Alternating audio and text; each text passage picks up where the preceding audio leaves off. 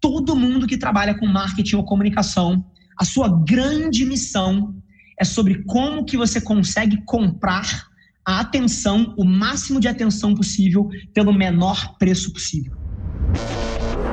Esse é o Nas Trincheiras. Essa é a dinâmica. A dinâmica eterna de um marqueteiro é entender como é que ele aplica esse dinheiro limitado que ele tem da melhor forma possível. E isso passa por comprar o máximo de atenção pelo menor preço possível que gere o máximo de impacto. E isso fala muito com a minha história, porque lá atrás, quando eu fui para a empresa da família, cara, a empresa estava quebrada e eu precisava fazer os meus centavos valerem por milhões. Eu não tinha o luxo de orçamentos multimilionários, onde eu posso me dar o luxo de cometer grandes erros, de queimar parte do orçamento alocando errado. Eu precisava fazer cada centavo valer por milhões. E tenho certeza que vocês, talvez, se têm uma jornada empreendedora, se já tentaram tirar um projeto do chão, vocês sentem essa dor.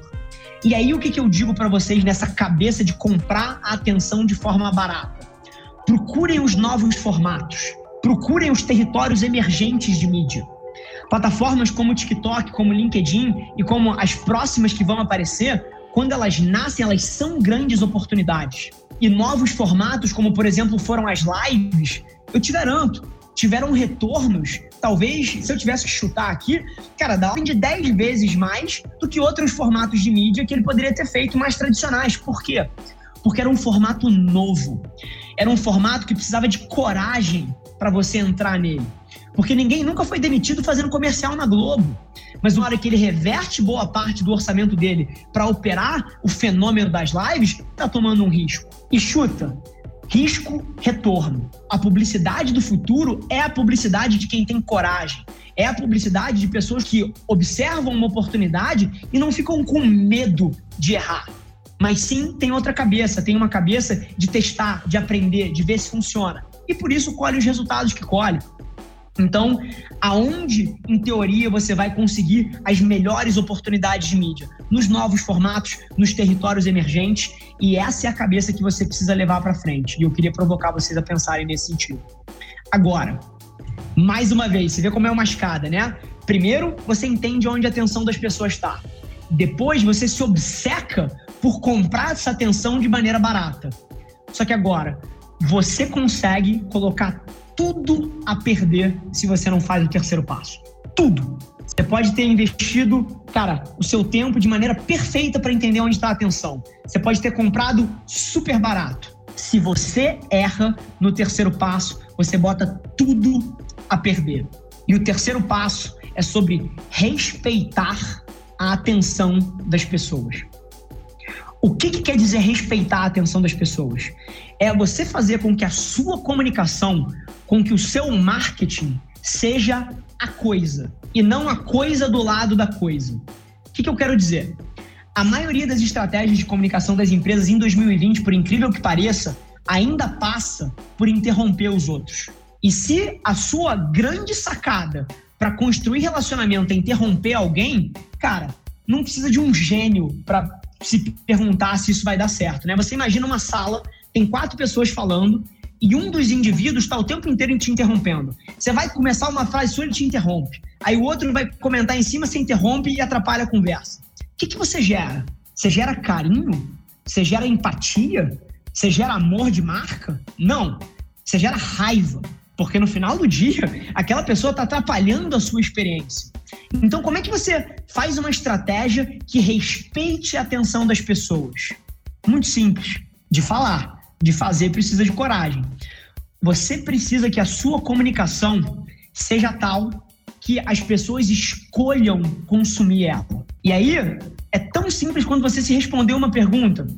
Se isso aqui não tivesse sendo imposto às pessoas, as pessoas escolheriam assistir isso? Elas, de maneira genuína, eu quero assistir a esse conteúdo daqui. Isso é sim ou é não? Se for não, você está errado. E aí, mais um checkbox para você desse checklist aí. Cara, esse seu conteúdo se parece mais com entretenimento ou mais com propaganda? Porque se parecer mais com propaganda, mais um sinal vermelho. Terceiro box aí para vocês checarem. Essa mensagem, esse roteiro, essa copy, ela tá baseada no que a marca precisa falar ou no que as pessoas querem ver. E mais um box para vocês checarem. Isso é nativo de onde está sendo mostrado ou é o que eu falei lá em cima? A coisa do lado da coisa. E aí, só para exemplificar o que é nativo, né? Por exemplo, a Kim Farrell, que é a head do TikTok no Brasil, ela agora está criando um conteúdo genial dentro da Fazenda. Não sei quem de vocês aí vê Fazenda. Mas ela, ao invés de escolher patrocinar o intervalo da Fazenda com um comercial do TikTok, baixe TikTok, o aplicativo de vídeos que vai fazer você rir e gerar diversão na família. Um comercial no meio, aonde ela escolheu estar? Tá? Ela escolheu ser o conteúdo. A estratégia de marketing da Kim para o TikTok é ser a coisa, não ser a coisa do lado da coisa que atrapalha as pessoas. Isso é ser nativo. E você pode levar essa mesma abordagem para uma TV, para um Netflix, como por exemplo, cara, o documentário do Michael Jordan, o The Last Dance, a última dança. Sim, foi a peça de conteúdo que mais vendeu tênis da história. Por quê? Porque ele não é a propaganda do tênis, ele é um conteúdo que te gera a necessidade de comprar o tênis através de entretenimento. Esse é o futuro da comunicação. Então, isso é ser nativo. O documentário é um documentário no Netflix. As pessoas escolhem assistir aquilo ali. A Fazenda é o conteúdo e o TikTok tá ali de uma maneira orgânica, não tá atrapalhando as pessoas. Uma live da Marília Mendonça, como a gente fez numa campanha da Stone, o show da Marília Mendonça é o conteúdo. A Stone tá ali dentro, ela não tá atrapalhando o show das pessoas. Então, quatro passos para você respeitar a atenção das pessoas. Número um, as pessoas escolheriam ver isso se não fosse imposto. Número dois, isso aqui se parece mais com entretenimento ou com propaganda. Número três, está baseado no que a marca adoraria falar ou no que as pessoas querem ver. E número quatro, isso é nativo ao lugar onde está sendo mostrado ou você está atrapalhando as pessoas sendo a coisa que está do lado da coisa. E aí, esse é o terceiro passo, é respeitar a atenção das pessoas. E o quarto passo, eu acho que dá um mapa sobre como vocês podem fazer isso para vocês, seja você como criador de conteúdo, porque você quer se tornar um influenciador, seja você na sua empresa ou na empresa que você trabalha. Duas coisas precisam pautar tudo e eu fecho com isso. A primeira delas é a gente entender que qualidade não é subjetivo. Não é. O que é subjetivo é gosto pessoal. E se a sua estratégia de marketing está sendo orientada por gosto pessoal, você não tem a menor chance de ser bem sucedido.